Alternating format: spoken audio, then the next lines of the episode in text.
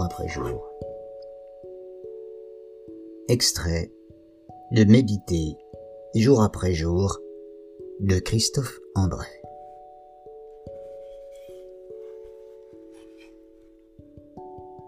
Fermez les yeux et écoutez. La peinture, ce n'est pas que pour les yeux. Certains tableaux arrivent aussi à chuchoter à nos oreilles, comme celui-ci par exemple. Train dans la campagne de Claude Monet.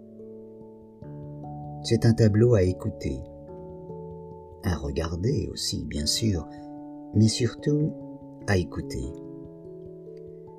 Il y a les cris des enfants qui jouent et les appels au calme de leur mère.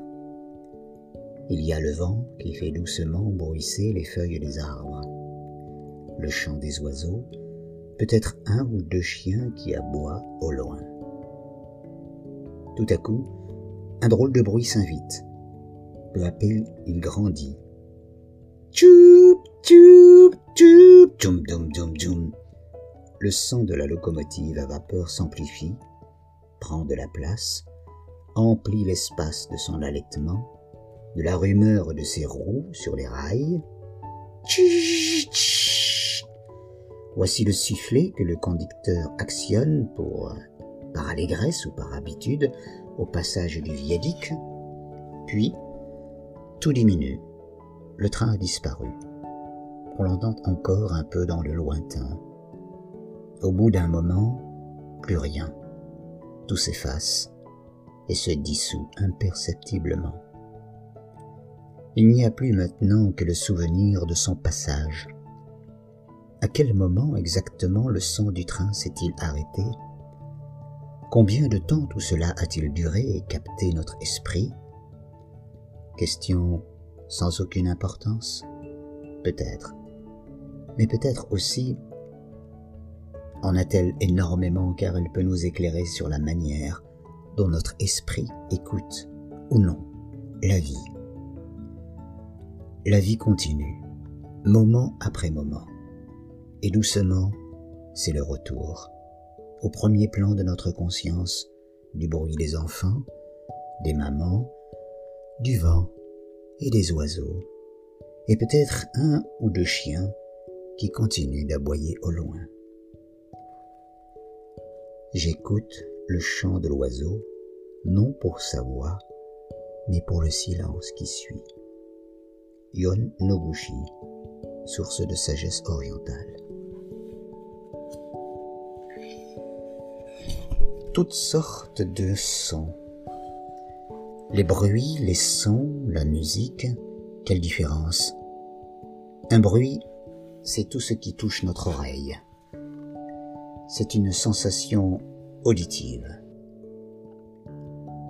Un son, c'est un bruit qui a du sens. Le son d'une voix ou le son d'une cloche, un bruit organisé, identifié, analysé par notre esprit.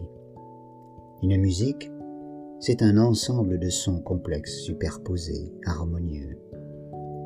Nous baignons dans un univers sonore permanent, dont nous ne prenons conscience que par moments. Les preneurs de sons au cinéma ou à la radio savent recréer ces ambiances humaines, marché en plein air, bistrot, bureau ou naturel, bord de mer, forêt en automne. En les écoutant avec attention, on réalise alors la complexité et la beauté parfois de ces univers sonores.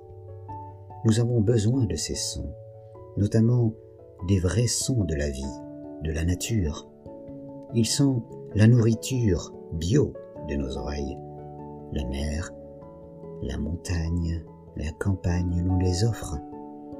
C'est pourquoi leur pouvoir pacifie et pacifiant est grand sur nous ce sont les très vieux sons de nos racines. Entendre, écouter, penser. Entendre. Lorsque nous entendons, nous sommes dans une attitude de réceptivité, une attitude passive, ou plutôt non interventionniste. Écouter. Dans l'écoute, Notre attention est bien sûr mobilisée et volontairement portée sur les bruits et les sons, sur leur analyse. Alors, c'est l'enchaînement de la réflexion et des pensées. En fait, on entend le bruit d'une ambulance et tout de suite, on l'écoute en lui donnant du sens, parfois inconsciemment. On pense, par exemple, qu'il y a eu un accident ou une personne très malade, et on peut ressentir alors de la compassion, de l'inquiétude ou de la tristesse.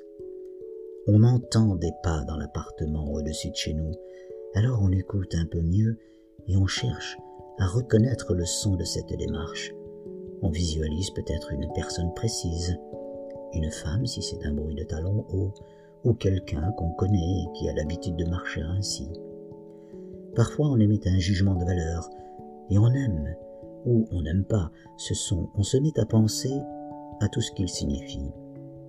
Cette production de pensée, à partir d'un bruit ou d'un son, nous enrichit et nous appauvrit à la fois.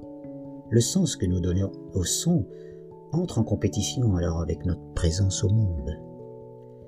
Dès que nous produisons des mots, nous avons tendance à quitter l'expérience sensible. Alors, on n'est plus dans l'univers sonore, on l'a quitté pour notre univers mental. Ce n'est pas grave. Et c'est parfois nécessaire ou même vital. Ressentir n'est pas toujours suffisant, il faut aussi comprendre.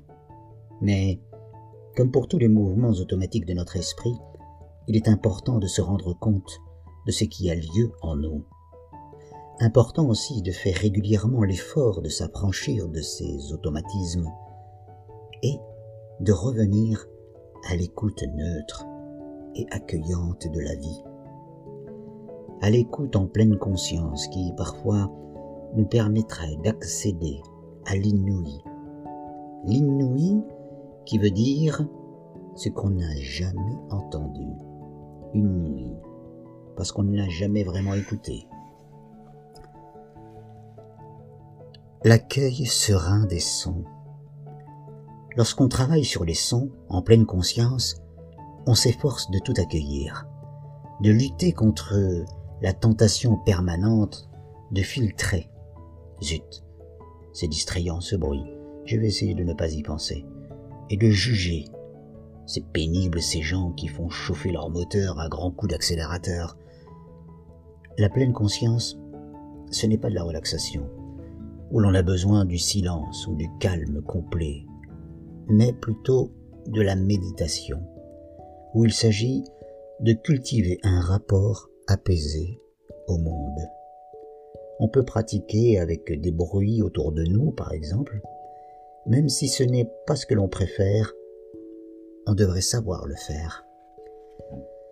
Dans la pleine conscience, on s'entraîne souvent à simplement prêter attention aux sons, à l'essentiel des sons.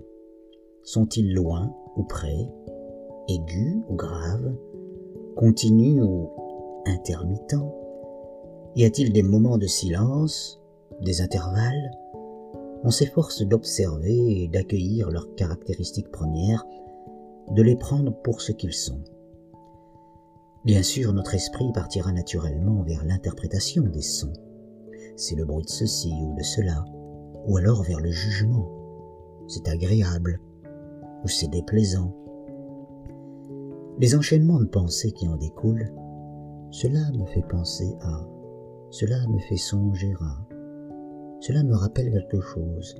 C'est normal, inutile de s'en agacer car c'est ainsi toujours que l'esprit fait, il est toujours en marche, jugé et entouré de bavardages, nos expériences et nos sensations. Ce n'est pas grave si on en est conscient.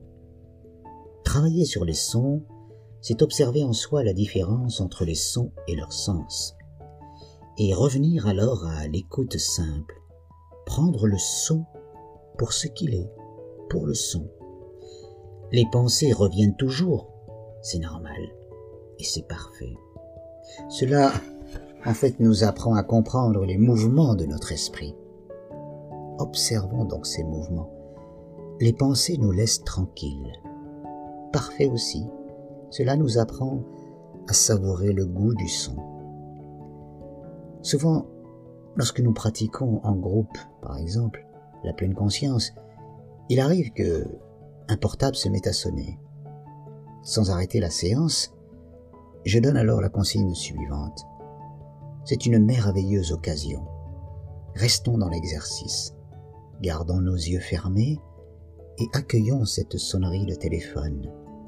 Percevons ce qu'elle induit chez nous comme pensée. C'est agaçant. Son propriétaire doit être gêné.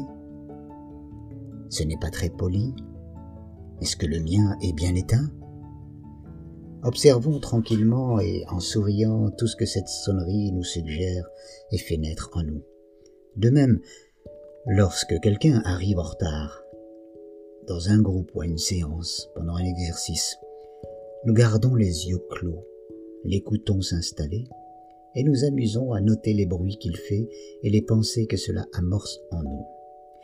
Cette position d'observateur apaisé est le cœur même de la pratique de la pleine conscience. Silence. Le silence est au bruit ce que l'ombre est à la lumière, ou le sommeil à la veille. Une autre face, indispensable. L'envahissement permanent du bruit est toxique. Il participe en effet à l'accumulation d'excitation que nous impose la vie dite moderne. Même s'il est intéressant, les infos en continu à la radio par exemple, même s'il est harmonieux, la musique partout, sa présence constante nous fatigue, nous affaiblit, empêche notre esprit en fait de respirer puis de fonctionner, comme une sorte de bavardage constant, un bruit de fond qui prendrait la place de notre pensée. Alors il faut se rappeler la puissance du silence, caisse de résonance des bruits de la vie. Pas forcément le silence complet, mais sa présence entre les sons, entre les moments où le bruit est inévitable, un trajet en ville, ou souhaitable les discussions et la musique d'une soirée de fête. Les temps de silence sont comme des respirations, des parenthèses, des mises en valeur, des sons que nous aimons ou des soulagements de ce qui nous indispose puissance du silence et de son cousin, le calme, qui n'est pas l'absence de bruit, mais de paroles inutiles, d'interventions artificielles. Le silence et le calme nous permettent ainsi d'entendre et d'écouter toutes les musiques de la vie. Leçon numéro 4. S'arrêter, fermer les yeux et écouter accueillir tous les sons. Autour de nous, les sons agréables, un oiseau qui chante et les sons désagréables, un moteur qui ronfle. En nous, les apaisants, notre respiration et les bruits dérangeants, les acouphènes ou les gargouillements. Le but de ces moments de pleine conscience auditive et d'écoute n'est pas de nous faire du bien, en tout cas pas directement, mais de nous ouvrir les yeux, de nous ouvrir l'esprit, les yeux si j'ose dire ici, car nous faire prendre conscience de l'existence de ces bains sonores et de ce qu'ils déclenchent en nous comme émotion, comme pensée ou comme impulsion, et puis bien sûr de savourer les silences.